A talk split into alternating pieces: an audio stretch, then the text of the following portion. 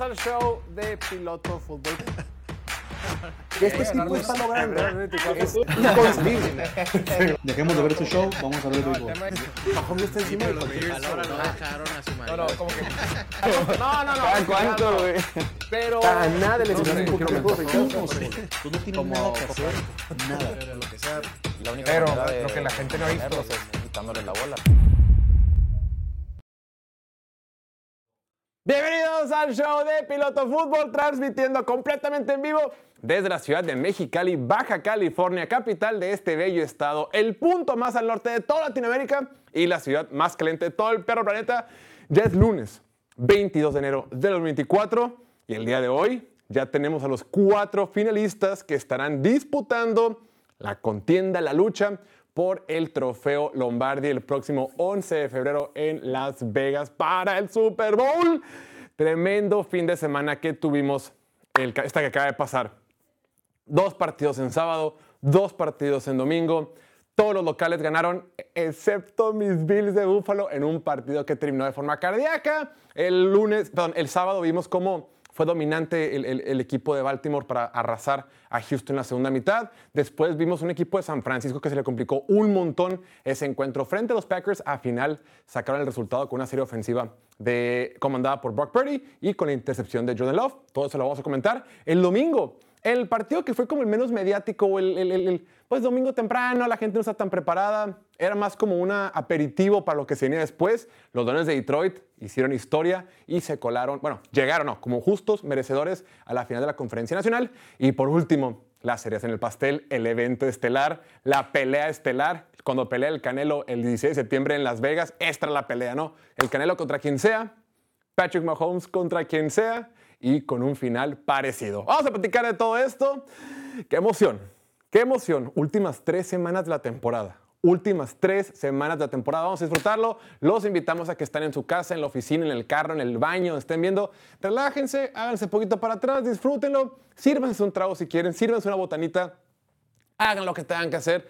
Eh, relájense un poquito, relajen los hombros, los brazos y estamos listos para hablar de fútbol americano. El día de hoy aquí en Mexicali, un día lluvioso, un día muy lluvioso en nuestro estado, en Tijuana, un montón de inundaciones, aquí en Mexicali también. Por poco no llegamos al estudio, por eso grabamos un poquito, salimos un poquito más tarde el día de hoy, pero no pasa nada, estamos bien, estamos con salud y lo más importante, está aquí. Como todos los días, de lunes a viernes, de 6 a 7.20 de la tarde, hora del centro de México, a través de Facebook, YouTube y Twitch. Desde la esquina con el mejor comportamiento que jamás haya presenciado el ojo humano en la historia del universo. Amado por los Purdy Lovers, los Howell Lovers, los Pickett Lovers, arquitecto en potencia, el pastorcito Diego Elordi, Little Shepherd. Diego, bienvenido. un gusto estar aquí, Jorge, portando mi premio del Fantasy de mis Super Saints, que tal vez ya no son tan super, pero pues aquí andamos, ¿no? Disfrutando. Aquí comentaron a alguien que se disfruta más eh, los playoffs cuando tu equipo ya está eliminado, y es verdad, güey. Yo sin sufrirle, ya no están mis Saints, ni siquiera estuvieron cerca, y disfruto de los equipos, disfruto de la grandeza, disfruto de, de juegos tan cerrados que fueron todo Ándale. lo que nos prometieron, ¿no? A excepción del de Ravens, ese sí se, se salió de control la segunda mitad, pero la primera mitad fue lo que nos prometieron. Ahorita vamos a comentarlo un poco más a fondo. Mu- mucho que platicar. 22 de enero, cuatro finalistas. En realidad, creo que el sábado no hubo sorpresas porque ganaron los dos locales, aunque fueron de diferentes formas. A lo mejor vienen un poquito oxidados. Se notó por- sobre todo en la primera mitad de Baltimore, se notó durante gran parte del partido en el encuentro de los Packers. Y el domingo, pues también fue un partido en- en muy parejo el que tuvo Detroit muy temprano. También se fueron eh, 10 a 10 al medio tiempo. Y el de la, la noche, la neta, eso que dices tú es cierto, güey. Eh, cuando no es a tu equipo, disfrutas mucho más y, y puedes ver los partidos con tranquilidad. Sin embargo, cuando tienes tickets, parlays, fantasies, drafteas, güey. Como si fuera tu equipo. es Es, como- peor que como si fuera tu equipo. Porque no nomás pierdes orgullo, pierdes dinero, pierdes posible dinero también. Y el tema es, el, pero sí es un nervio diferente. Fíjate que hablaba con, una- con, una, eh, con un tío que le, va, que le a los 49ers y me decía, güey, sigo nervioso, ya se acabó el partido. Es, que, es que la tensión cuando... Sientes presión cuando le metes lana o fancy, lo que sea, pero cuando es tu equipo y está contra las cuerdas y está en la última, si sientes nervio, se acaba el partido y sigues con la adrenalina. Pero bueno, tenemos que hablar del evento estelar. Empecemos por el final. Empecemos con el partido de Búfalo el día de ayer que perdieron de forma dramática en el cuarto cuarto. Y no hay mejor manera de arrancar que con el siguiente clip. Try a 44 yard field goal to tie. The wind at his back. The snap is good. The ball put down. The kick is up and no good. Wide right. Wide right. The Bills kicker makes the field goal. Wide right. We'll try a Ese audio fue el Super Bowl 25 que se llevó a cabo el 27 de enero en 1991. Un encuentro cuando los Bills de Buffalo se enfrentaban a los Giants de Nueva York, los Giants de Bill Parcells. Y el pateador Scott Norwood tiene la oportunidad de ganar el partido con un, con un gol de campo. Y el vato hace la patada y, el comentarista del audio grita wide right, wide right, o sea, ancho hacia la derecha, la, la despeja hacia la derecha, wide right.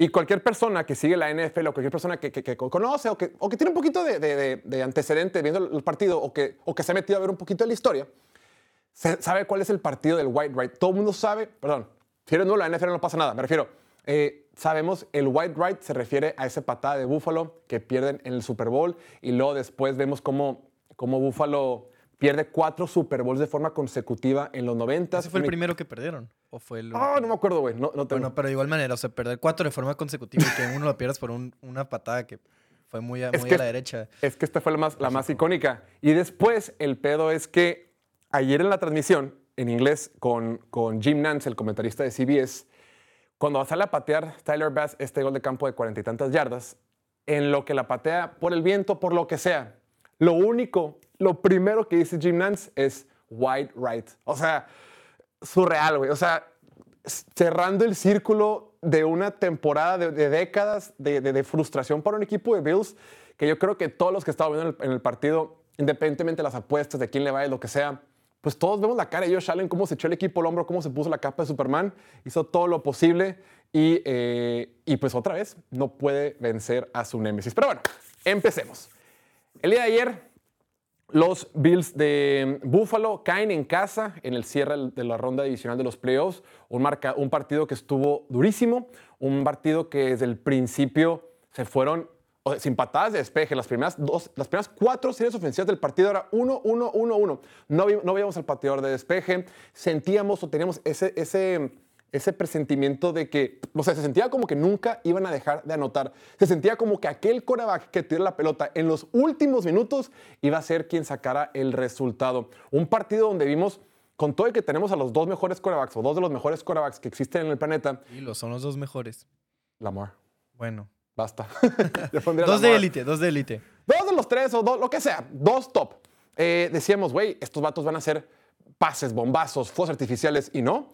Lo que, fue el, lo que fue el protagonista del partido, sin lugar a dudas, fue el juego terrestre. Ambos equipos corrieron muy bien la pelota. Ambas defensivas se vieron muy vulnerables en ese aspecto del partido. Y hubo errores de ambos lados que ahorita vamos a comentar. Hubo eh, castigos medio raros, hubo balones sueltos, hubo jugadas en cuarta oportunidad que no debieron de haber sido.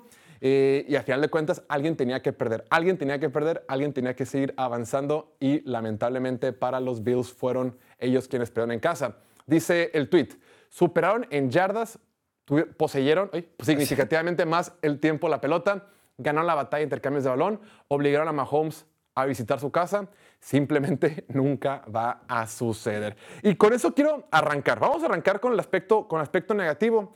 Quiero hablar un poquito del número 17 de los Bills de Buffalo. Eh, el vato tuvo una gran temporada. O sea, a como me la pongas, el vato tuvo una gran temporada. Fue el líder de la NFL en touchdowns totales. Cada partido tenía múltiples touchdowns. Eh, los mejores momentos del equipo los veíamos cuando él tenía sus mejores partidos. Los peores momentos los vimos cuando él tenía sus peores partidos. Sabemos de los altibajos o lo- y, lo- y lo- y de lo volátil que puede ser su juego. Sin embargo, el día de ayer, el tipo estuvo encendido, el tipo estaba conectado, el tipo estaba enchufado, más de 70 yardas por tierra, tres touchdowns totales, completó más del 66%, el 66% de sus pases. Eh, pero a veces las cosas no se dan y qué frustrante. Le pregunta en rueda de prensa después del partido, oye, ¿qué sientes perder otra vez contra este equipo? Y se le ve la cara, el vato sigue en la rueda de prensa, sigue con su sombrera, sigue con, su equipo supuesto así, y dice, güey, losing sucks, perder apesta, perder contra Chiefs apesta, perder contra quien sea apesta. Pero lo malo para este vato es que todos los caminos llegan a Roma, todos los caminos llegan a Kansas City y Patrick Mahomes y no pudo. Lo que sí me molestó un poquillo y es de repente donde entra el tema emocional, que sigamos con esta narrativa de que el tipo es un pecho frío, que el tipo es lo que sea. es que no estamos entendiendo cómo sean los partidos. El vato jugó espectacular, se echó el equipo al hombro. Esa determinación que tuvo Josh Allen para decir, ¿sabes qué, cabrón? Voy a entrar al touchdown, así me cueste la vida. Bajando el hombro, se metió dos veces al touchdown, voy a echarme el equipo al hombro, voy a ganar con mis piernas, voy a ganar con... Oye, de repente en la primera mitad vimos cómo corría, no había respuesta y tiene un pase a la derecha. Lo hizo dos veces, una no había contado, pero lo vemos, no pasa nada. O sea, el tipo sabía que tenía que jugar como Superman contra esta buena defensiva de, Kansas City y lo logró. Aquí estamos viendo sus... eh, ay, bueno, Josh Allen en sus 10 partidos de playoff como titular en su carrera. Ha completado el 64% de sus pases, 2.700 yardas, 560 yardas por tierra, eh, 27 touchdowns totales y 4 intercepciones. Los Bills tienen un récord de 5 y 5 sin apariciones en el Super Bowl. O sea, el vato jugó muy bien, pero pues él no juega defensiva, él, no puede, él no puede hacer todo por el equipo, él no puede meter esa patada de gol de campo al final, él no puede atrapar ese pase precioso que le puso Stephon Diggs de 60 yardas. Lo decía ayer en un eh, podcast breve que, que hice ahí, reacción del partido. Ese pase que le puso Stephon Diggs, yo creo que si el vato va corriendo así con la pelota y se la entrega en las manos, no se la puede haber puesto más fácil. Yo sé que es mucho más difícil porque una bola que va volando de 60 yardas es difícil de atrapar, pero el tipo se echó el equipo al hombro. ¿Fue perfecto? Por supuesto que no. En la última serie ofensiva hay cuestiones que puedes cuestionar, pero lo primero que me llevo es, después de ver este partido, mira, aquí lo estamos viendo. Vean la repetición en pantalla, para los que escuchan en Spotify, cómo se le caen las manos a Stephon güey. Ya hayas quemado. Eh, ma- imagínate tú como coordinador ofensivo, mandas la jugada, la diseñas, la tienes preparada, la mandas en cuarto, cuarto, un, un avance. Ahí el defensivo ya se había caído. Esa madre era touchdown, cabrón. Pero bueno.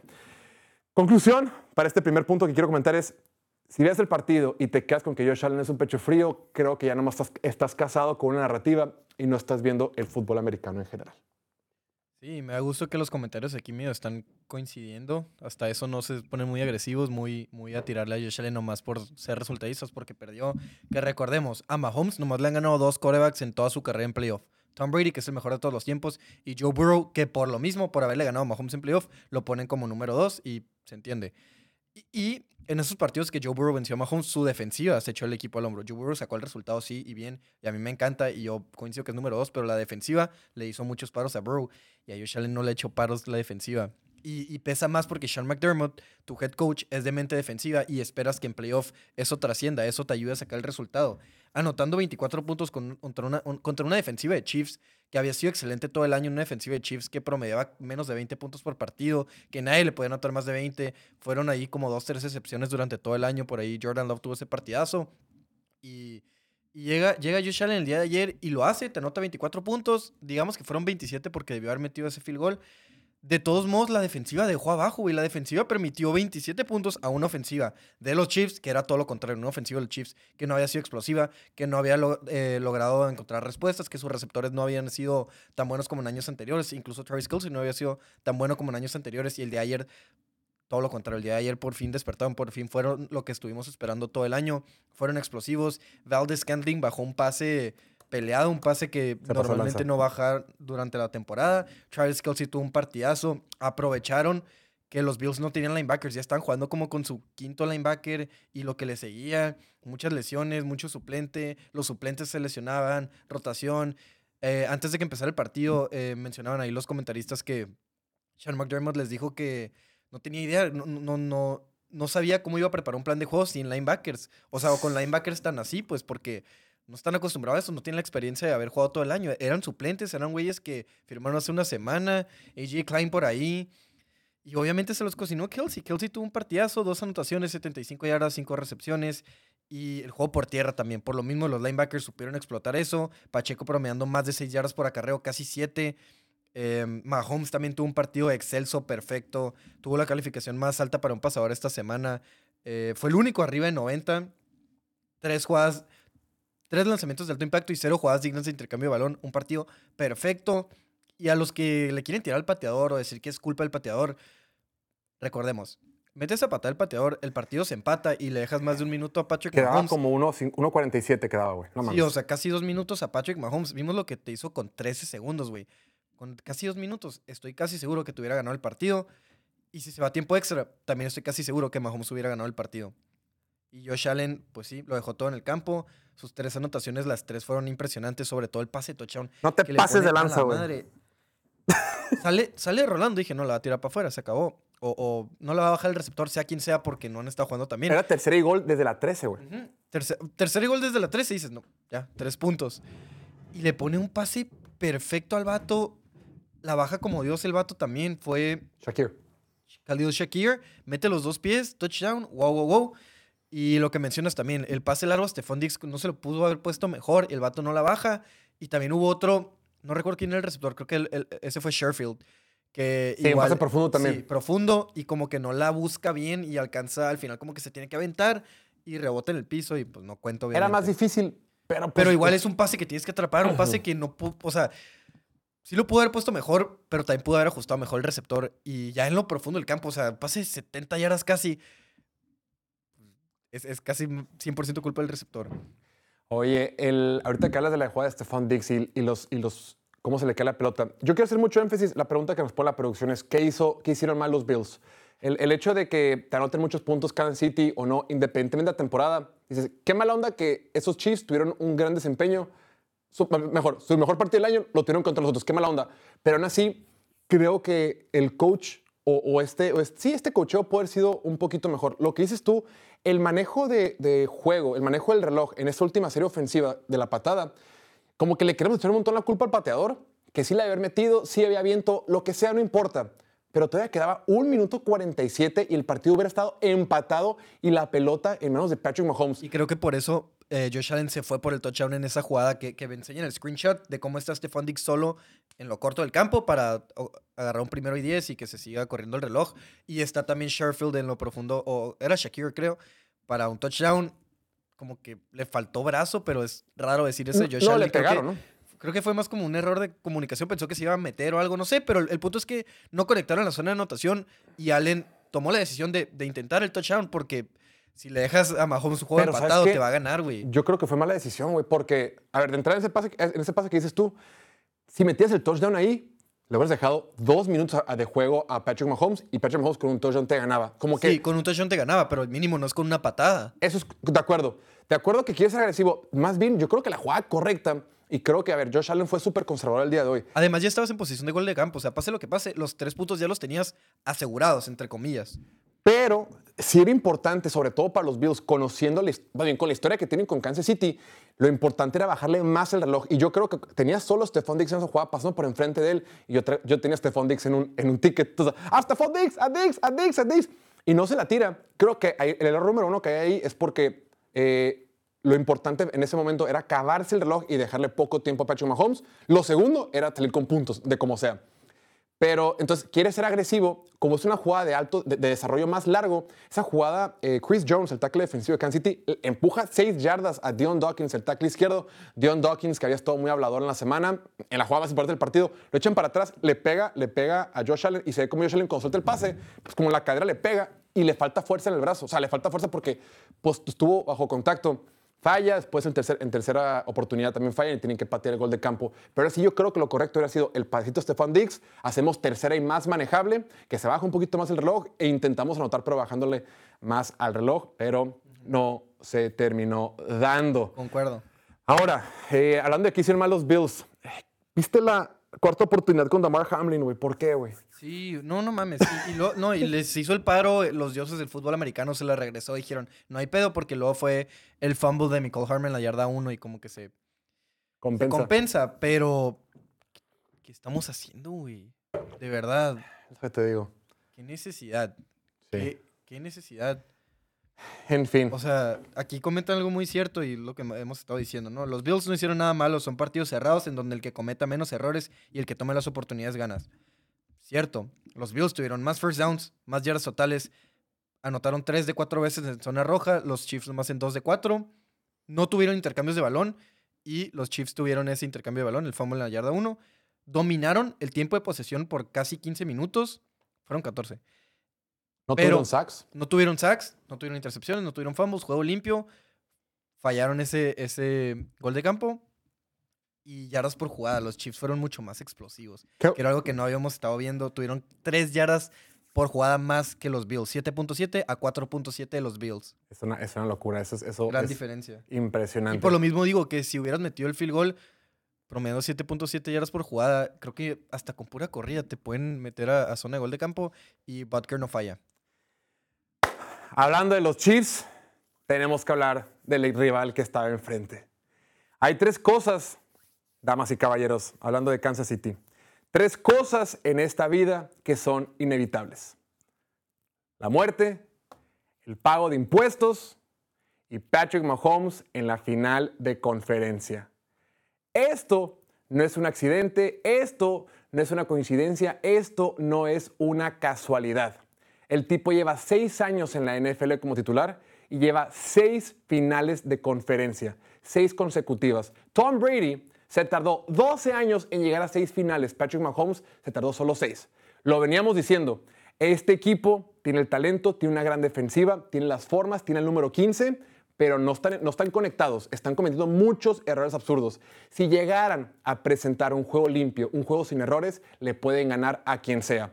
Lo hemos dicho, en enero el número 15, el número 87, el, el, la el señor Andy Reid, son personas diferentes. El 95, Chris Jones, son diferentes y parecen inevitables. Parece que cualquier camino que quieran llegar los demás equipos de la conferencia americana para el Super Bowl, siempre te vas a topar al número 15 vestido de rojo. Fue la mejor exhibición ofensiva de la temporada para ellos. Su mejor, lo venía diciendo Diego, 7.7 yardas por jugada. Prácticamente el 80%, el 80% de, de, del primer 10 lo tienes jugada tras jugada. Así no se puede. El juego terrestre fue espectacular. No hubo, no hubo errores. Lo decíamos. Bueno, sí hubo un par de errores, pero lo decíamos. Necesitábamos un juego limpio de receptores. Marquez Valdez Scanling tuvo un juego espectacular. La que dices tú que la bajó por el, hombro, externo, que fue impresionante, lo hizo ver muy casual, pero no tiene nada de casual. Y la que tuvo también en, una jugada que le mandan blitz a Patrick Mahomes. Mahomes esquiva, sale corriendo y lo encuentra en lo profundo del centro del campo. Ese Marquez Valdez Scanling cometía errores a lo largo de la temporada. El día de ayer, cuando más lo necesitabas, no lo hizo. Es cierto que vino ese error de Michael Harmon, ese fumble, que fue una jugada absurda que mandó Andy Reid le encanta vender esas jugadas. Si le hubieran jugado con Isaiah Pacheco por el centro, fácil hubiera entrado. Es cierto que también Justin Watson en la primera tercera oportunidad del partido se le cae un pase de las manos. Es cierto. Pero con pocos castigos, con pocos errores, con pocos drops, los Chiefs jugando fútbol americano en enero son imparables. Ahora van a tener un súper reto la próxima semana que se enfrenten a los Ravens en Baltimore, pero por lo pronto, esta es la versión que queríamos ver. Esta versión es la que queríamos ver en los playoffs. Esta versión no la habíamos visto. O sea, qué perfecto timing. Lo decíamos, estos vatos en enero son diferentes. La semana pasada contra Miami fueron prácticamente perfectos. Esta semana frente a los Bills fueron espectaculares. Y mientras, oye, y Patrick Mahomes como que tú revisas sus números, tuvo poquito más de 200 yardas, completó menos de 20 pases. Vale gorro, pero sacó las jugadas importantes en los momentos importantes y sus receptores por primera vez no le fallaron tanto. Y eso es suficiente para ganar tu primer partido de playoff de visita en la carrera de Patrick Mahomes. Sí, pues nomás falló seis pases, completó el 74%, que es altísimo, rating de pasador arriba del 130, eh, sin cometer errores, sin sacks, sin intercepciones. Y como mencioné hace rato, fue número uno en calificación de Pro Football Focus para Corax esa semana. De hecho, Josh Allen fue el número dos, o sea, fueron los dos mejores Corax de la semana. Y, eso es lo que cala más porque ¿qué puedes hacer como Buffalo? que siempre te vas a tener que topar a, a, a, a Mahomes en los playoffs. Y son juegos cerrados. estás, estás tan cerca, neta, que una cosita diferente y, y sí se puedes ganar. Estás ahí. Pero también pesa muchísimo porque este era, el, este era el Kansas más vulnerable que ibas a ver. Así es. Este era el año donde podías, pero tú tampoco llegaste en tu versión más fuerte. Tú también llegaste vulnerable, llegaste repleto de lesiones, llegaste sin receptores. Tenemos que hablar de Stephon Diggs. Tenemos que tener la conversación de Stephon Diggs. A ver que en sus últimos 10 partidos únicamente anotó un touchdown. No anotó un, un, touchdown desde finales de noviembre en el partido contra Filadelfia. Lleva 13 juegos consecutivos sin superar las 100 yardas. En los últimos 10 juegos, Khalil Shakir tuvo más yardas por aire, más yardas recibidas, teniendo tan solo 37 targets. ¿Cuántos crees que tuvo Stephon Diggs? ¿Cuántos targets crees que tuvo? Pues si ayer tuvo 8, que es un montón, haber tenido unos 50 targets. 80 targets. Ah, 80 targets los últimos 10 partidos. O sea, lo buscaron 80 veces los últimos 10 partidos. Nomás tiene 422 yardas recibidas. A Khalil Shakir lo buscaron 37 veces los últimos 10 partidos. Tuvo 462 yardas recibidas. No estoy diciendo que Khalil Shakir es mejor que Stephon Diggs. Pero Khalil Shakir ha jugado mejor que Stephon Diggs. Y Stephon Diggs no ha sido el número uno que esperas. A la madre, no había visto que Willie Gay lo subió. No, no mames. Willie, Willie Que Gay borre es su Insta, Stephon linebacker de Kansas City burlándose de, de, de Stephon Diggs ahí viendo la celebración de hace tres años. Oye, y es lo que te digo, en esa última jugada que buscó el pase profundo de touchdown, ya en la- el último minuto, los últimos minutos, Stephon Diggs estaba solo, pero yo creo que Josh Allen dijo, ya fuck it, güey, ya estuvo con este cabrón, güey. Sí, le, sí. le pierdes confianza, güey. Sí, le pierdes confianza 100%. Sus, sus números, o sea, ves, ves como tal, sé como un receptor número 2, como un receptor promedio. De por sí no tienes un receptor número 2. Necesitas que este güey sea un verdadero alfa, un vato que se aviente 10 recepciones, más de 100 yardas en todos los partidos y que está anotando cada 2, 3 semanas. Y, no, güey, desapareció, se cayó. Ponen el meme de que cuando el, el- el vato que está sentado jugando videojuegos y que, ah, cuando es el cuarto cuarto y, no sé, Tom Brady y como que se echa para el frente, ¿no? Sí, Cuando sí. Te concentras y ponen a Stephon Diggs y es al revés. Stephon Diggs la, eh, la primera mitad de la temporada y está así echado para el frente, echándole ganas. La segunda mitad se echa para atrás, ya vámonos a Cancún, vamos a juntarnos con, con AJ Brown y mis otros compas que están por allá. Y sí, qué lástima, porque también el vato ya se, se- se sentía la frustración desde varios años. O sea, ves la foto esa, cómo estuvieron tan cerca ese año que estuvieron en, la final de conferencia, no han regresado a la final de conferencia, han sido eliminados dos años por los Chiefs. Y otro por... Y en Bengals juegos muy cerrados, o sea, te has quedado a nadita con los Chiefs. Y lo del año pasado también que te dominaron los Bengals a domicilio. ¿Qué más puedes hacer? ¿Qué más puedes pedir? Son juegos en casa. O sea, el año pasado estuviste en casa contra los Bengals y te metieron una recia. Y este año lo dijeron en la semana de que, ah, Mahomes nunca ha venido aquí, la cosa va a ser diferente. Terminaste teniendo más castigos que los Chiefs, no cambió para nada. Si algo nomás se prendieron, también veías ahí el palco, cómo estaban todos apoyando a los Chiefs. Ya sé que no les gusta mucho el chisme, ¿no? Pero ahí estaba de que Taylor Swift y la- el que Jason Kelsey. No, Jason Kelsey pasaba de lance. Ese güey andaba sin camiseta. Sí, un palco All-Star. Jason Kelsey sin camiseta, echándose cheves. Andaba ahí en el tailgate con los fans de Bills. Se, se choteó alguna bebida que no sé qué sea, pero algo se choteó de una bola de boliche. Le echaron Ah, una sí. bola de boliche a algo y el vato se lo choteó y andaba ahí celebrando con los fans de Bills, con los de Chiefs. Se bajó a las gradas, sin camisa. Ahí lo pueden ver en video. Le vale pizza a la vida ese güey. Ese hoy está retiradísimo. Ya vio que, que esto es lo suyo. En fin, pues ahí lo tienen. Si eres fan de los Bills, neta, te acompaño en tu dolor. Eh, a todos nos duele. Pero, pues sí, Patrick Mahomes y los Chiefs de Kansas City parecen inevitables, en la conferencia americana. Y hablando de, los rivales de Patrick Mahomes y de Kansas City, pues tenemos que hablar de los Ravens de Baltimore. Baltimore, el, el sábado, el partido con el que arranca la, los- la ronda inicial de los playoffs en casa, tuvieron un partido que se les complicó un poquito, que pensaban que iba a estar muy fácil, pensaban que iba a estar muy sencillo, pensaban que iba a ser un trámite porque era el mejor equipo de la NFL contra un equipo que apenas había metido esa ronda. Y de repente que empieza la, eh, vamos al medio tiempo y el marcador 10 a 10. Habíamos visto cómo Lamar Jackson había estado batallando eh, con las presiones. A Lamar Jackson le empezaron a mandar muchísimo blitz de diferentes maneras. Lamar Jackson, hoy esta ofensiva los Ravens est- estaba intentando pases profundos, conceptos un poquito más largos. Están intentando establecer su juego aéreo. Era tanta la presión que Lamar Jackson no podía. Dimico Ryans estaba listo para mandar esas cargas. Dimico Ryans estaba listo para marear y para tener muy, muy presionado a Patrick Mahomes. Digo, a Lamar Jackson. Eh, lo que parecía funcionar únicamente en esa primera mitad eran las escapadas de Lamar Jackson. Eh, se echaba para atrás, veía que no tenía ningún espía, se echaba a correr. Eso era lo único que estaba funcionando en la primera mitad. Llega el medio tiempo. Bueno, y afortunadamente para estos Ravens, la defensiva de Baltimore estaba jugando espectacular. Tenían sofocado, tenían neutralizado al, al equipo de CJ Stroud. No le permitieron ningún solo touchdown en todo el partido y pues obviamente tampoco en la primera mitad. El único touchdown que tiene Baltimore en contra fue en equipos especiales, que es raro. Es raro que un equipo eh, dirigido por, por John Harbaugh tenga, tenga errores en equipos especiales. Pero ahora sí, dicen que al medio tiempo Lamar Jackson se entendió, Lamar Jackson dio un speech espectacular, Lamar Jackson motivó a su equipo y en la segunda mitad, santa cachucha. Tuvieron cuatro series ofensivas en la segunda mitad, cuatro. De esas cuatro fueron touchdown, touchdown, touchdown, gol de campo, empaquemos todo, apaguemos las luces, vámonos a la fregada, lo que sigue. O sea, lo decía Diego con el tema del control remoto cuando juegas videojuegos. Estaban así, como que no querían, de repente, uy, se está poniendo complicado, echémonos para adelante y esta ofensiva, cuando está en su mejor versión, es imparable frente a un equipo de Houston que nomás no tuvo respuestas del otro lado del balón.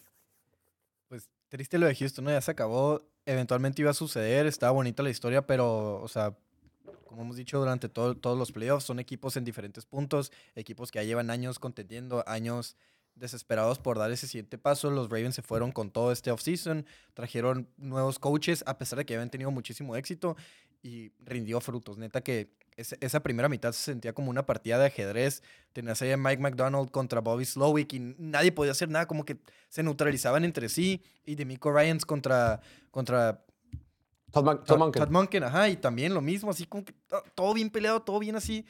Todo, le salía la ofensiva, pero la defensiva tenía la respuesta y al revés y se fueron empata- empatados, ¿no? La mitad. Sí. 10-10. Y, y ya la segunda mitad, pues, ajustaron. Obviamente los Ravens tienen más talento, están más sanos. Em, y sí, una locura. Dominaron por completo. Tuvieron 12 first downs más que los, que los Texans. Más de 100 yardas totales más. Cinco viajes a la zona roja. Los Texans no tuvieron ni uno. Y los Ravens anotaron en cuatro de esos cinco. El juego terrestre fue superior a lo que esperábamos porque si decíamos en la previa que... De Baltimore. De, ajá, de Baltimore. Decíamos en la previa que si por algún lado puede Texans contener a los Ravens por, por tierra, porque la defensiva de Texans ha sido vulnerable por aire o promedio por aire, pero había sido muy buena en la temporada por tierra. Pero no se han enfrentado a los Ravens. Los Ravens de Baltimore tuvieron 42 acarreos para 229 yardas, promediando 4.5 yardas por acarreo. No, 5.5 yardas por acarreo y dos anotaciones de Lamar Jackson. Y obviamente Lamar Jackson también lideró al equipo en yardas por tierra, a pesar de que Justice Hill y Gus Edwards tuvieron buenos partidos por su parte. El vato, neta, que en, en esa primera mitad me daba miedo. Dije, madre, se va, se va a repetir los años pasados. El vato tal vez no está, no está hecho para esto. Tal vez, tal vez sí es muy grande el momento para él. Tal vez viene, viene Presionado. oxidado del descanso, ¿no? Puedes decir, pero, pero sí, algo despertó dentro de Lamar en esa segunda mitad, algo despertó dentro del Otso, se volvió loco y demostró por qué es el MVP. Ya le puso sello al MVP, Lamar Jackson, MVP de la temporada 2023. Cuatro touchdowns totales. Una, una, una, una ridiculez lo que hizo Lamar Jackson, sobre todo en la segunda mitad. Como ves tú, no por nada es el MVP. Lamar Jackson, en lo que va la temporada, cuando se ha enfrentado contra equipos de playoff este año, tiene un diferencial de puntos por partido de más 145. Han sido nueve partidos, tiene récord de 7 y 2. Los únicos dos partidos que perdió fue contra Steelers, en ese partido que se le quedaron un montón de pasos de receptores, y el de Cleveland, que quedó 33 a 31.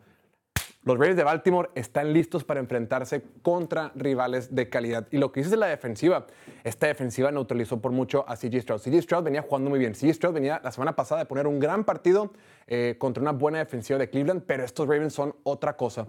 Estaba revisando. Este año los, los, los Texans jugaron 19 partidos, Diego. 19. Y en todos tuvieron al menos un touchdown. Excepto, ofensiva. Ofensiva, excepto en dos. ¿Sabes en cuáles fueron los dos partidos que no tuvieron un touchdown? Los dos contra Baltimore. Los dos contra Baltimore.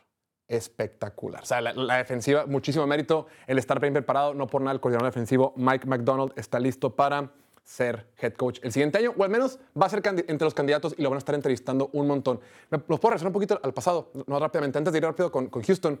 Hay una pregunta que nos pone ahí la producción. Lamar Jackson, eh, Lamar Jackson va, a ganar su segundo MVP. Va a ser el quarterback más joven en la historia en ganar su segundo MVP. Si llegara, mi estimado Diego, si llegara a ganar el Super Bowl este año, ¿crees que le alcanzaría para hacer Salón de la Fama si su, carrera terminara el 12 de febrero? A, a nadie lo mete al Salón de la Fama después de 5 o 6 temporadas. O sea, tienes que jugar mínimo 10 años, pero la trayectoria, pues ahí va, ¿no? Y uno de los requisitos o cosas que te favorecen mucho en, en llegar al Salón de la Fama es haber ganado Super Bowls y puede no volver a ganar un Super Bowl nunca más en su carrera y mantener un nivel encima del promedio, tal vez no, no temporadas de MVP, pero si mantiene esta trayectoria con un, un Super Bowl ya en su currículum, sí. Será la cereza del pastel. Sí, o sea, De abajo. el- el- el Super Bowl. La pregunta dice, ¿quién se merece el crédito? ¿John Harbaugh o Lamar Jackson? crédito a John Harbaugh por lo que hizo con los coordinadores, of- eh, con los coordinadores, ¿no? Porque cambiaron todo, todo el estilo de juego, sabían que estaban ganando en años anteriores, pero tenían un techo, sabían que no era algo que se pudiera mantener en los playoffs, que Lamar iba a llegar lesionado a los playoffs, y cambiaron todo, cambiaron el esquema y la defensiva más que nada. Por fin tiene apoyo Lamar Jackson, por fin tiene receptores también, el ir por Safe Flowers les ha hecho un parote y lo más sorprendente de esto es cómo han, han superado las adversidades, ¿no? Han, tenido lesiones durante todo el año. El día ayer estuvieron sin Mar bueno, al, fue antier, ¿no? El Ujú. día de antier estuvieron sin Marlon Humphrey, su mejor corner, y Mark Andrews, su mejor opción por aire. Y aún así dominaron un equipo de Houston que venía encendido. Pero también tengo que, tengo que hablar un poquito de Houston y, y, pues no todo es culpa de CJ Stroud también. El vato ¿Ok? no- literalmente nomás tenía Nico Collins. Nico Collins, receptor, 5 recepciones, 60 y 68 yardas. Fuera de eso, sus otros receptores que atraparon un pase fueron Robert Woods, una recepción, nomás atrapó uno para 6 yardas. Y Xavier Hutchinson atrapó dos pases para 3 yardas negativas. Vete a la O sea, el vato es un equipo joven, un equipo que no tenía nada que estar haciendo aquí. Llegaron muy lejos, superaron todas las expectativas. El futuro es súper brillante. Pero también me da miedito que pueden perder a Bobby Slowick, porque Bobby Slowick fue gran parte del desarrollo de Stroud, gran parte de la temporada que tuvo CJ Stroud. No estoy diciendo que no sea. Fíjate que no coincido, güey. No Yo- es 100% Slowick. Stroud es muy bueno. No, no, no, no, sí coincido mismo. que lo puedan perder. Se va a quedar un año más. Yo creo que sí, porque es su primer año como coordinador ofensivo. Y yo- Ofensivo, ajá. ofensivo, ajá. Y como que iba muy bien, todo bien padre, pero te enfrentas a una muy buena defensiva y ¡pum! te revientan la cara. Ah, Pues qué bueno para ellos, entonces, porque próximo año ya con un poco más de Exacto. talento en la posición de receptor, eh, tal vez un mejor corredor, una mejor línea ofensiva, defensiva puedes armar piezas. Es un equipo con futuro prometedor. Sí, o sea, entonces como que yo creo que a él también le sirve como que, ay, güey, a lo mejor me estaba, se estaba subiendo un poquito. No, no que, no en el mal sentido, sino como que, ah, ok, me está yendo bien, creo que lo puedo hacer al siguiente nivel. Creo que a ver si puedo ser head coach. De repente te enfrentas con una muy buena defensiva y dices, chin, ¿sabes qué, güey? A lo mejor me falta mucho para ajustar, quiero pulir algunas cosas y quiero seguir desarrollando CJ Stroud. Como que yo creo que les vino bien tanto a él como a Houston entender que, pues, están muy, están muy adelantados en el proceso. Qué bueno, pero creo que esto les sirve para poder seguir eh, el construyendo, proceso. construyendo para el futuro. Ahora, eh, lo que sí me preocupó un poquito fue, hablando de Bobby Slowick, lo aferrados que estaban con correr la pelota la primera mitad, güey. Necios que querían correr la pelota. Es cierto que de repente tampoco le podían dejar la pelota a CJ Stroud porque, los, porque la presión, le mandaron un chorro de presión con el corner Arthur Molet. Sí, veías Y- mucho pase pantalla, mucho pase corto. Sí, pero el acarreo, eh, Devin Singletary terminó promediando 2.4 yardas por, por acarreo. Y lo decías de los receptores, güey. La única serie ofensiva donde Nico Collins brilló fue la última serie antes de la- del medio tiempo. Y mueve la pelota, unos pases espectaculares. Nico Collins, todo padrísimo. Tienen para patear el gol de campo y fallan el gol de campo. Y dices, puta madre, qué coraje.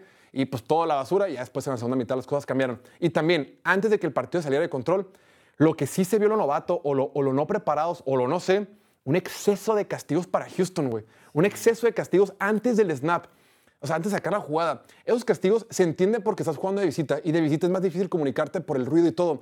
Pero, ay, cabrón, pues, oye, ya estamos en la semana, 18 semana 19 de la NFL. O sea, ya, ya, ya, ya, ah, güey. O sea, no sé, creo que el exceso de castigos te hizo que ni siquiera pudiera estar dentro de la competencia y pues todo salió de control.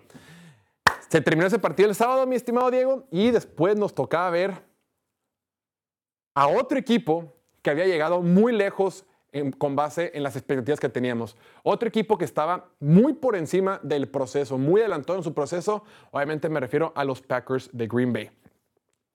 Green Antes, Bay. antes de empezar, tenemos aquí dos donaciones bastante generosas que tenemos que Ah, Ok, échale. darles atención. Pone aquí Jesús Flores. Bills con el mismo staff de coaches esperan diferentes resultados. Se parecen a los Cowboys. Un buen coach sabe utilizar sus armas y manejar el reloj.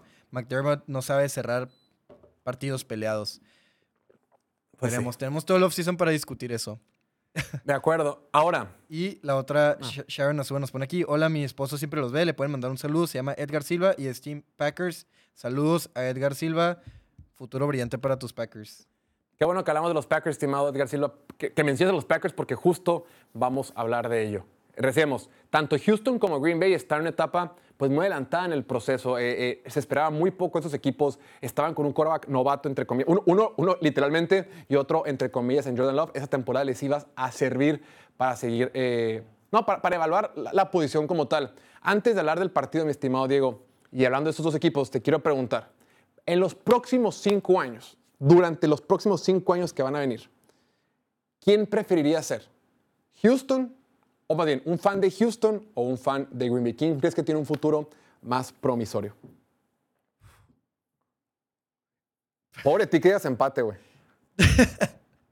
Es que mira, tenemos que analizar todo. Tenemos que analizar em, head coach, tenemos que analizar Pues sí, head coach más que nada porque es lo único que va a ser constante, lo único que, que está pro- prometido, garantizado, porque los coordinadores se te van si tienes un buen año. Claro. Y creo que por eso me inclinaría poquito más hacia Jordan Love, que ya tiene a su mente ofensiva, su Matt LaFleur, que va a estar apoyándolo toda su carrera, y, Stroud, pues Bobby Slowick, o sea, tal vez no es este año, pero eventualmente es probable que consiga un puesto como head coach porque es una gran mente ofensiva y lo demostró durante todo el año, a excepción de este último partido contra los Ravens, que son la mejor defensiva en la NFL. Entonces, sí, pero también Stroud tiene sus argumentos porque creo que es mejor para cerrar partidos, para ser clutch, para, para no cagarla como vimos a Jordan Love hacer en esa última Pues creo que jugada. estos dos, lo que tienes es que los dos tienen receptores jóvenes, güey. También, también. Sí, los dos están... O sea, es, es- es opinión, es mera opinión, es mera opinión. Puedes escoger a cualquiera de los dos y no estás ni bien ni mal. ¿A quién escogerías tú? Pero Diego? yo creo que Jordan Love tiene mayor potencial, es lo que yo diría. Ahí lo tienen. Diego escogería a, al- a Packers. Diego dice que Houston apesta. No es cierto.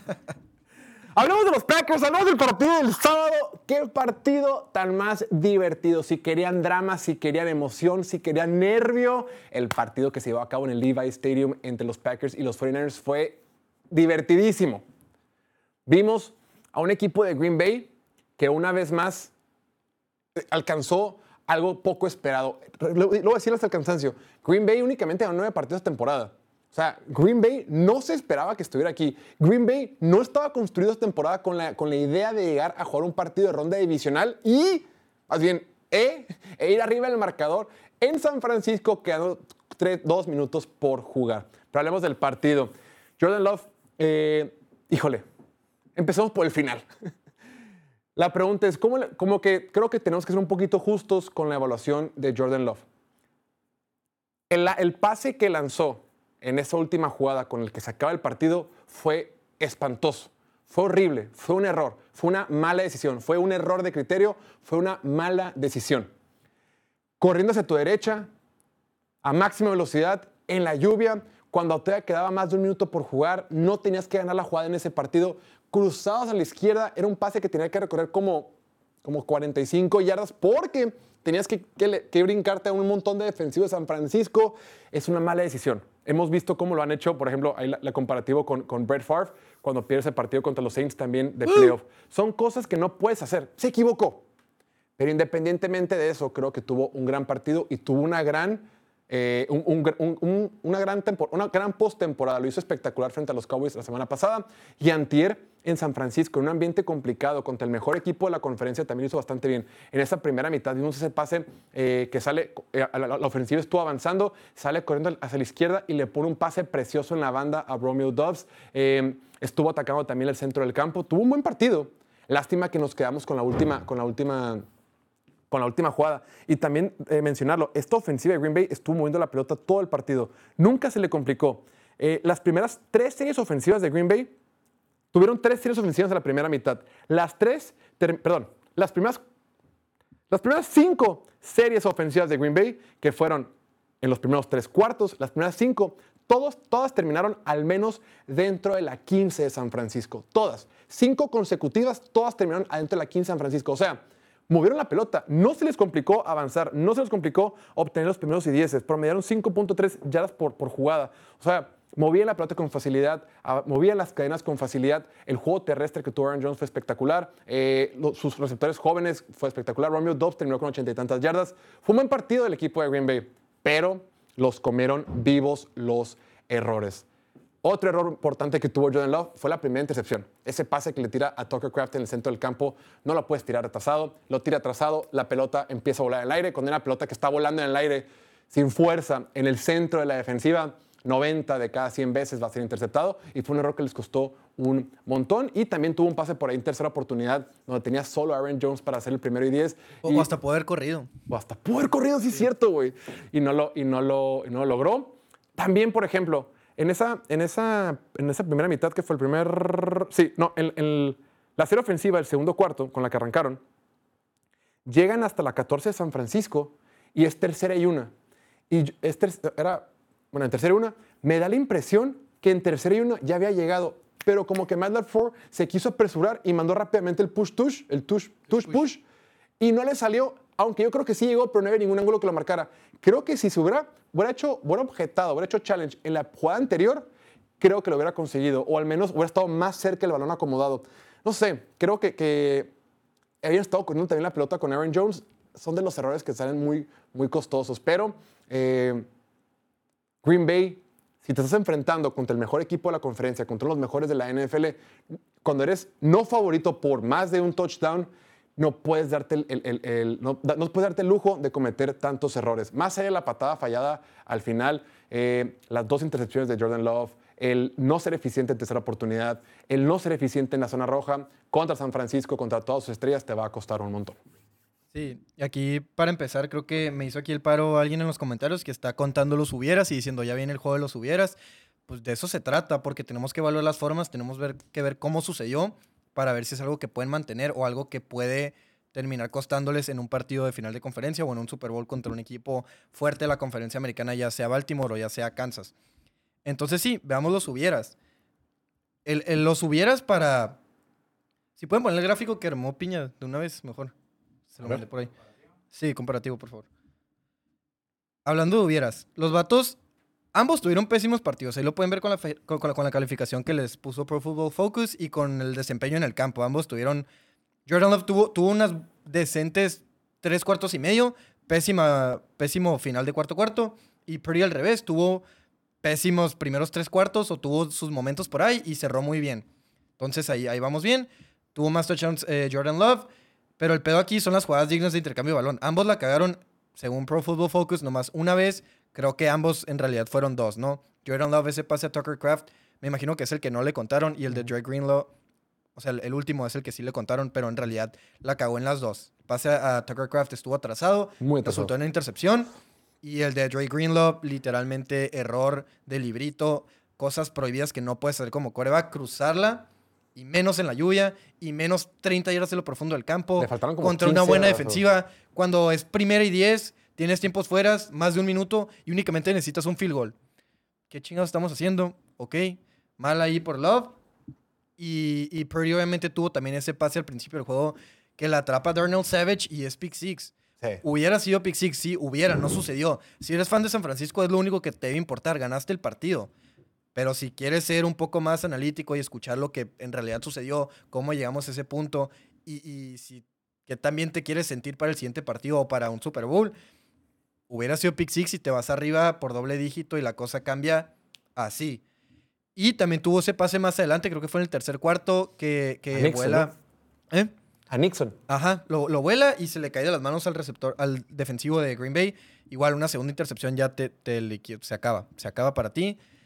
Y también tenemos que recordar todos los errores que tuvo Green Bay, lo mencionamos en la previa. Green Bay para ganar necesita milagro, necesita que Purdy juegue mal, necesita aprovechar las, inter- las, las oportunidades que les dé Purdy eh, para interceptar. Necesitan que se lesione a alguien, se lesionó Divo Samuel. Necesitas capitalizar en, en los errores del otro equipo y es lo que no hicieron, o sea, no pudieron interceptar. Ahí pudimos ver cómo ambos tuvieron la misma cantidad de jugadas dignas de intercambio de balón, pero en realidad nomás, le in- nomás tuvieron intercambios de balón los Packers. Los Sí, Packers fueron los que sí intercambiaron la bola porque San Francisco no perdona. San Francisco es un equipo mejor coachado, más experimentado.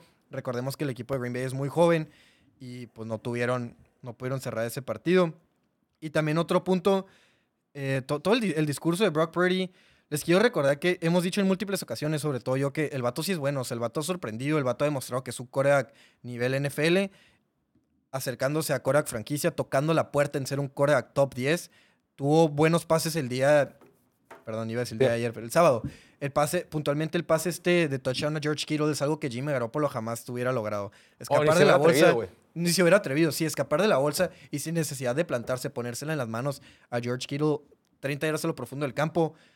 Excelente. También por ahí el pase a Jawan Jennings en, en el cruce que la pone por encima de Darnell Savage, si no me Fue equivoco. entre tres, ¿no? En medio de tres, wow, y no es la primera vez que lo vemos hacerlo.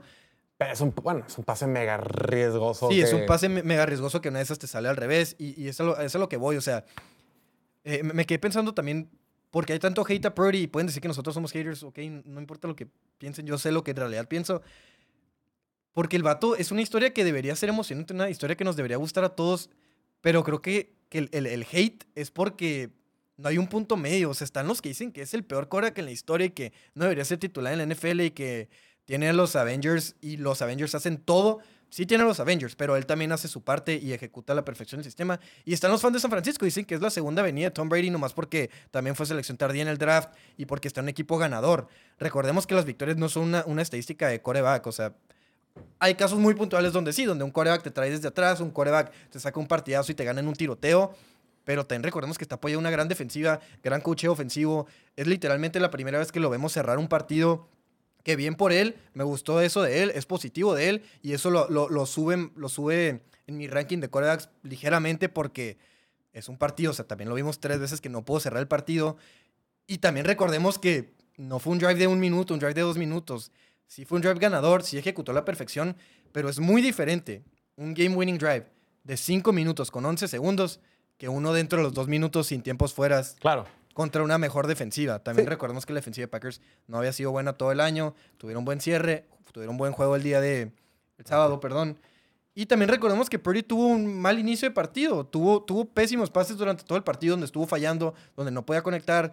No quiero ser muy duro con él porque Love tuvo el mismo problema por cuestión de la lluvia. O sea, la lluvia era Pero un se estaban resbalando más los de los de, Los Packers, de los, Purdy. los de, los de San Sí. Francisco, tanto defensivos como ofensivos. Sí, sí, sí, 100% porque también Purdy no tiene el brazo de Love, no tiene las manos de Love, pero en realidad en la lluvia hay como dos corebacks que son inmunes al clima, a la lluvia, a la nieve, y se llaman Josh Allen y Patrick Mahomes. Por ahí puedes agregar a un Herbert Sí. o algo así, pero... La sí. neta, la, la neta yo, yo- yo me, llevo con, me llevo con algo. Es que es, es la bronca, güey. Con, con- con el tema de Brock Purdy no puede estar un poquito en medio. Es o blanco o negro. Yo lo que quería ver de Brock Purdy, que no lo habíamos visto en toda su carrera, era cerrar un- una serie ofensiva en el cuarto cuarto. Deja, deja tú los dos minutos, lo que sea. En el cuarto cuarto, cuando la presión está encima, cuando tienes la, cuando está la intensidad a tope, cuando tienes, cuando te juegas la vida, te juegas la temporada en una serie ofensiva, lo, lo quería ver. Y creo que el sábado por primera vez lo hizo. Pero también, o sea, y creo que, como es tú, eso, dice, ah, ok, no lo había hecho, ya vemos que tiene dentro de él la capacidad de lograrlo y ejecutarlo. Eso, palomita. Ahora veamos cómo lo hizo. En realidad, esa serie ofensiva tuvo un buen pase a Condi, que fue un pase anticipado, que lo tiró en la banda, que fue el pase más complicado de serie ofensiva. Y lo demás fue puro check down. Y, y agregó algo con sus piernas también, que es Sí, eso- positivo. eso tiene valor, eso tiene valor. Sí. Eh, Jimmy Garoppolo no lo hacía.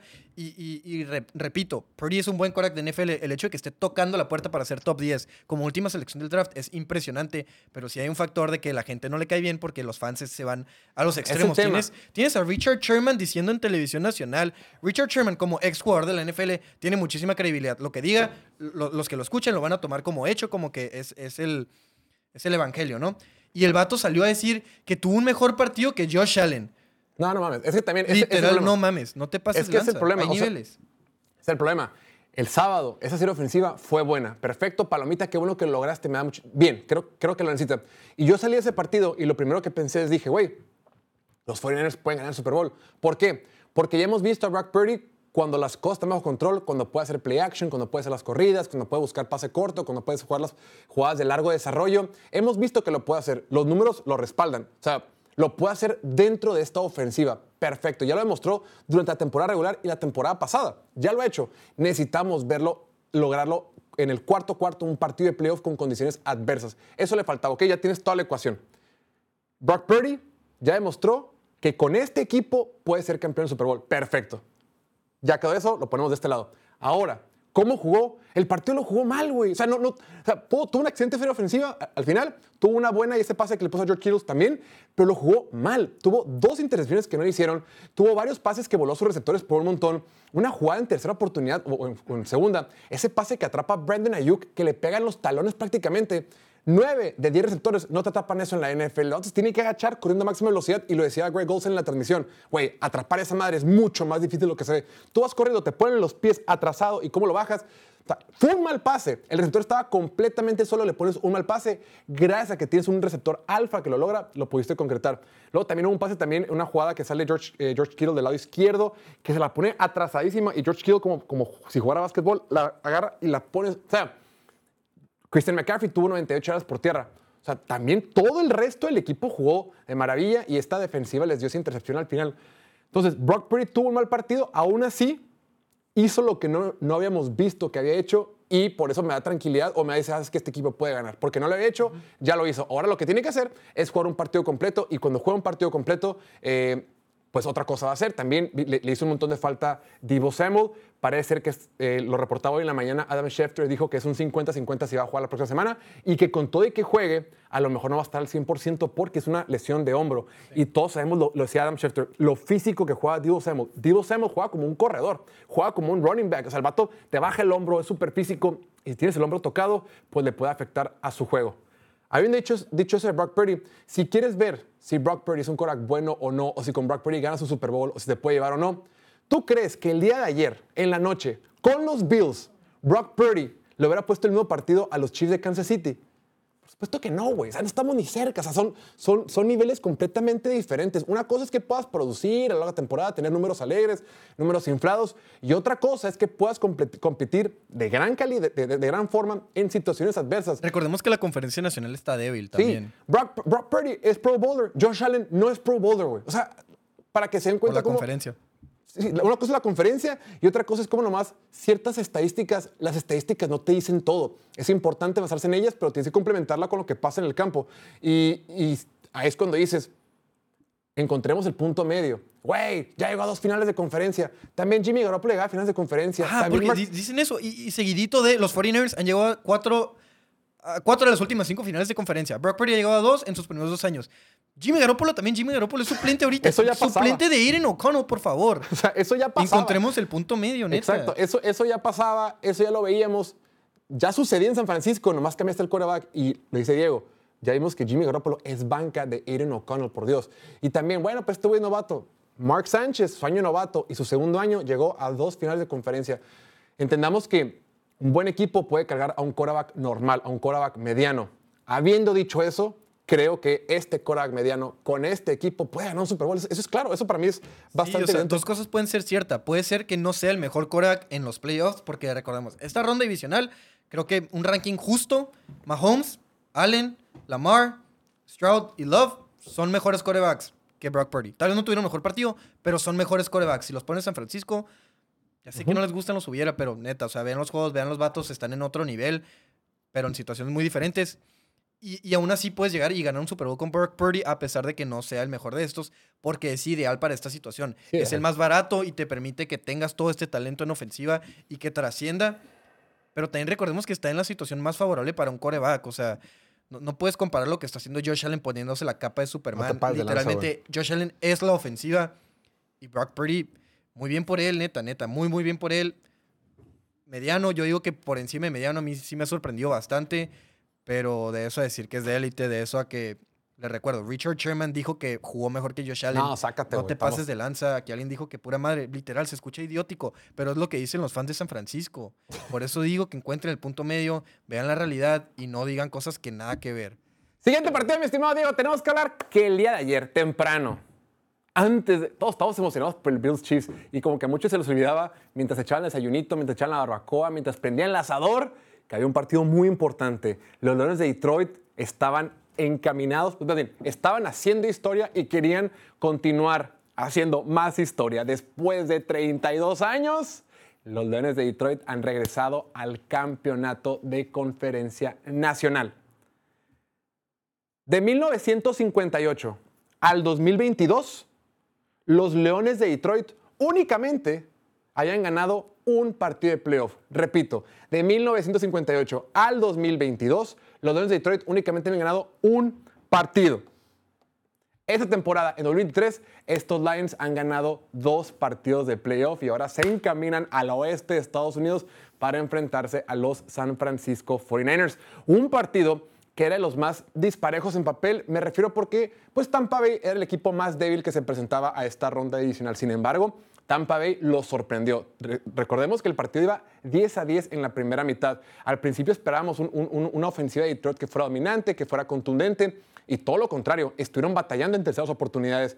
Eh, hacen un robo de balón y están a punto de anotar y por poco les, les intercepta en la zona de anotación Jamil Dean. Tuvieron broncas para mover la pelota. En la segunda mitad, en el segundo cuarto, ellos están esperando que, quizá Tampa Bay, Todd Bowles mandaron un montón de carga, mandaron un montón de blitz, un montón de presiones. No fue el caso. Se, pudieron aprovechar de la zona de linebackers y Jared Goff tuvo un partido espectacular. Después, en la segunda mitad, La primera serie ofensiva que tienen fue patada de despeje, pero después de ahí se fueron touchdown, touchdown, touchdown. Jared Goff tuvo un gran partido, Sam Laporta tuvo un partidazo, Amon Ra tuvo un partidazo, Reynolds tuvo un partidazo y Jameer Gibbs. Aquí, yo fui los principales, pero no los principales. Yo critiqué mucho que los Leones de Detroit hayan tomado a Jameer Gibbs en la primera ronda. Estos vatos me dijeron, me importa un pepino tu opinión, la mía y la de muchos analistas o muchos comentaristas del deporte, Jameer Gibbs el día de ayer fue los principales factores por el cual este equipo de Detroit se metió a la final de conferencia y ahora estos Lions liderados por Dan Campbell empiezan a soñar. Y lo decía, y lo decía, el mensaje que están mandando en Detroit es, güey, estamos contentos porque llegamos a la final de conferencia, sí, pero esto no ha acabado. La chamba no ha terminado. No es como que, ay, qué padre que llegamos. Ni madre. Creen, Dan Campbell cree, Dan Campbell está mandando el mensaje y dice, güey, nosotros podemos ser campeones del Super Bowl. Entonces, esto emociona más que nunca, mi estimado Diego. ¿Qué te pareció que los Lions están haciendo history? Como dijiste, ¿no? La cosa peligró en la primera mitad. Neta estaba aquí. oh, no mames. O sea, no les pudo haber tocado un camino más fácil. Ya palomearon lo difícil que era ganarle a los Rams. Y, ahorita, literalmente, el equipo más débil en, la, en los playoffs, fuera de Filadelfia por lo que pasó entre estos dos, pero. Pero sí, o sea, estaba peligrando y yo dije, no mames, van a ser los mismos Lions de siempre, no van a cubrir, una de esas hasta van a perder. Y segunda mitad se ponen las pilas, segunda mitad se ve el poderío ofensivo, segunda mitad anota por ahí Amon Racine Brown, anota Jameer Gibbs, se van arriba en el marcador y la cosa se estabiliza, todo bien, todos tranquilos. Lo que sí preocupa, a lo que ibas ahorita con, con tu punto de- del pick de Jameer Gibbs, yo, yo creo que yo sí fui el más crítico, a mí no me gustó para nada por el valor que tienen los corredores y, y Jameer Gibbs lo ha hecho de maravilla, pero creo que tendría mucho más valor haber tomado un corner, güey, porque vimos cómo se los cocinó Baker Mayfield para casi Mike 350, Evans, ¿o no? 350 yardas por aire, tres anotaciones. Tuvo las dos intercepciones, pero eh, una, una fue, fue de rebote y la otra, pues ya al final del partido, como que no se puede. Y fueron a linebackers. O fueron al centro del campo, pues no fue como que estaba buscando lo profundo, eh, peleándole a un corner, porque los corners son débiles. Los corners vimos como Mike Evans se los cocinó. Mike Evans tuvo 8 recepciones para 147 yardas y un touchdown. Lo más impresionante fue ese drive antes de la mitad, donde pensaste que ya se iba a acabar, que se iban a ir así a la mitad y, y Mike Evans con pum pum pasecitos y están ahí, anotan. Entonces, preocupa eso, peligra. Creo que po- por eso nunca los he comprado 100%, nunca los he puesto como contendientes. O deja tú un, un corner, hasta un pass rusher, porque también ves cómo no está tan fácil llegarle al coreback. O sea, le- parte de que tus corners no son buenos es que tu pass rush tampoco es bueno y tienen mucho tiempo para lanzar los corebacks oponentes. Bueno, el día de ayer el pass rush funcionó. Estuvieron mandando Las mucho últimas blitz. semanas Hutchinson está jugando bien. Pero mandaron blitz, con los corners, con los safeties. Tuvieron, tuvieron cuatro sacks en total. El Aaron Glenn, el coordinador defensivo de, de Lions, mandó blitz en un 31% de las veces que Mayfield salió por pase. Entre ellos Melifonwu, entre él también Brian Branch, y le estuvieron pegando a, a Baker Mayfield. También vino después el de Aiden Hutchinson. Aiden Hutchinson que está encendido. Ocho sacks los últimos cuatro, cuatro partidos. Y hablando de Jameer Gibbs, el día de ayer tuvo, tocó la pelota, la pelota 13 veces, tuvo 114 yardas y un touchdown. Esa serie ofensiva, que fue el penúltimo touchdown que anotaron, fue una serie ofensiva de cinco jugadas. Primera jugada, corrida de, de, de Jameer Gibbs. Segunda jugada, corrida de Jameer Gibbs. Un pase a otro jugador. Un pase de Jameer Gibbs. Corrida de 31 yardas de Jameer Gibbs. O sea, de las cuatro, las cinco jugadas solito y terminó con una corrida de 31 yardas. Esta defensiva, con todo y que no es perfecta, creo que es mucho más fuerte de lo que la gente, de lo que la gente cree. Eh, únicamente permitió 10 puntos durante gran parte del partido. Al final, eh, Baker Mayfield se encendió y tuvieron... Y también fue medio tiempo basura, ¿no? Sí, exacto. El, el- pero terminan sacando el partido. Esa, esa intercepción que tienen al final eh, del linebacker Barnes, el- eh, pues es lo que les termina dando la victoria. Ahora, estoy contento. Y además, a Baker Mayfield, lo, más allá de las intercepciones, lo estuvieron presionando. Lo que sí me preocupó fue el juego por tierra. Lo decíamos, Tampa Bay tiene la peor ofensiva terrestre de la NFL. Ayer Tampa Bay estaba corriendo con mucha facilidad. Inclusive se veía que cuando corrían no había ningún problema. Cuando buscaban los pases eh, era cuando más se les complicaba. Luego, hablando de las cargas por ahí también. el- el- es por diseño, ¿no? O sea, como que esperabas que no te corrieran la bola porque no pueden correr la bola y tú eres excelente para eso. Esperabas que ni se atrevieran y, y lo hicieron y luego ya como que se calmó un poquito más la cosa. Rashad White únicamente tuvo nueve acarreos en el partido. Oye, y hablando también cosas que no esperaban, sí, también esperaban que mandara un montón de blitz la defensiva de Tampa Bay y no mandó tanto. Y creo que eso al principio les costó trabajo, como que estaban esperando otro plan de juego. Pero sí, esta defensiva de Detroit es más agresiva, esta defensiva de Detroit estuvo mandando blitz, pero también les costó un touchdown. En esa, en esa jugada de zona de gol, le mandan blitz a, a- a Baker Mayfield y sale Rashad White solo del lado derecho, le pone un pasito, pasito pantalla y se los comieron, se los comieron la movida. Esta defensiva no es perfecta, sin embargo, creo que es suficiente para poder competir en la siguiente, en la siguiente etapa. Ahora, quiero hablar un poquito del cocheo, mi estimado Diego. En ambos lados del balón, a ver, aquí Dan Campbell es un dios, ha resucitado la esperanza, la ilusión, la flama, la vida de los Leones de Detroit, de la fanaticada, del pueblo, del estado de Michigan, todo. O sea, del pueblo y del estado de Michigan. Pero esa agresividad que le funcionó muy bien contra los Rams la semana pasada, que era tercera oportunidad y que eres un primer, eh, primero y diez a huevo para hacerlo con un pase que es arriesgado, les funcionó perfecto. El día de ayer por poco les termina costando el partido. Y después, que es la más controversial, lo de Todd Bowles. Al último, después de la intercepción, ya quedaban menos de un minuto en el reloj, se queda la pelota Detroit, Detroit se empieza a hincar y era cuarta oportunidad, quedaban alrededor de, cuar- de 38 segundos en el reloj, abajo por 8 los Tampa Bay Buccaneers, les quedaba un timeout, puedes pedir el tiempo fuera y si pegas el tiempo fuera, Detroit con 36 segundos tenía que patear un gol de campo de 47 yardas. Detroit, si Detroit metía ese gol de campo, pues ya se acababa el Y partido. lo hubieran intentado, ¿no? Yo creo que. A lo exacto, o sea, como que... Le, pero, y, y- y lo que no entiendo es por qué Tampa Bay decidió quedarse con un timeout cuando se acaba el partido. Le preguntaron a Todd Bowles, oye, güey, ¿por qué no intentaste pedir el timeout para... Pues, oye, el partido no se acababa. Dijo, no, ya, sé que se iban a... a- no había sentido en prolongar lo obvio. Sabía que iban a patear el gol de campo y tan tan. Güey, era un gol de campo de 47 yardas. No es automático. O sea, y más sobre todo, en esta, en esta ronda divisional vimos que fue un gol de campo el pateador de, de Tampa Bay, estuvieron en el poste, el Green Bay falló uno, el de San Francisco también falló uno, ayer Buffalo falló uno, eh, Baltimore, Houston falló uno también. En todos los partidos de, de- de ronda divisional del fin de semana, en todos hubo field goals fallados. No son automáticos, y menos uno de 47. Llegas a pararlos eh, en ese, o, llegan a fallar el gol de campo, lo tapas o lo fallan y te dejan la pelota en la 37 de tu propio campo con 35 segundos por jugar. Hay juego, güey. Digo, es difícil, hay poca probabilidad, pero todavía hay juego vivo. Me llamó la atención como que, bueno, pues ya se acabó, ni pedo. Oye, güey, pues no sé, se me hizo un poquito, un poquito, un poquito raro.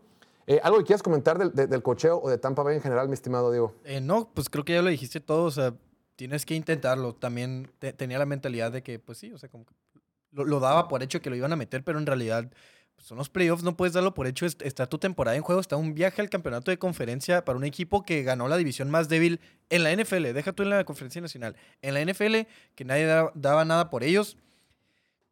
¿Por qué no tomar la oportunidad? O sea, tienes a Baker Mayfield que no puedes nada, criticar lo que quieras, pero el vato tiene brazo, el vato la llega y tienes buenos receptores. En una de esas, Mike Evans la baja en los últimos segundos y, wow, ¿qué está pasando? Estamos en una conversión de irnos a tiempo extra, pero ni siquiera lo intentaron, entonces tal vez no tiene tanta fe en su equipo. estuvo, estuvo rarísimo. Y un, y un este.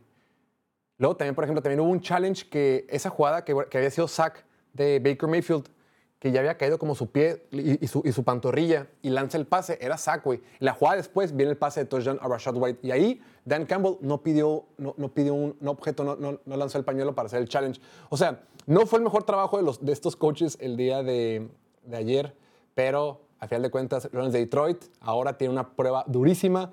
Se van al Levi Stadium y te adelanto, mi estimado Diego, que Play Do It pone favorito a San Francisco por 7 puntos.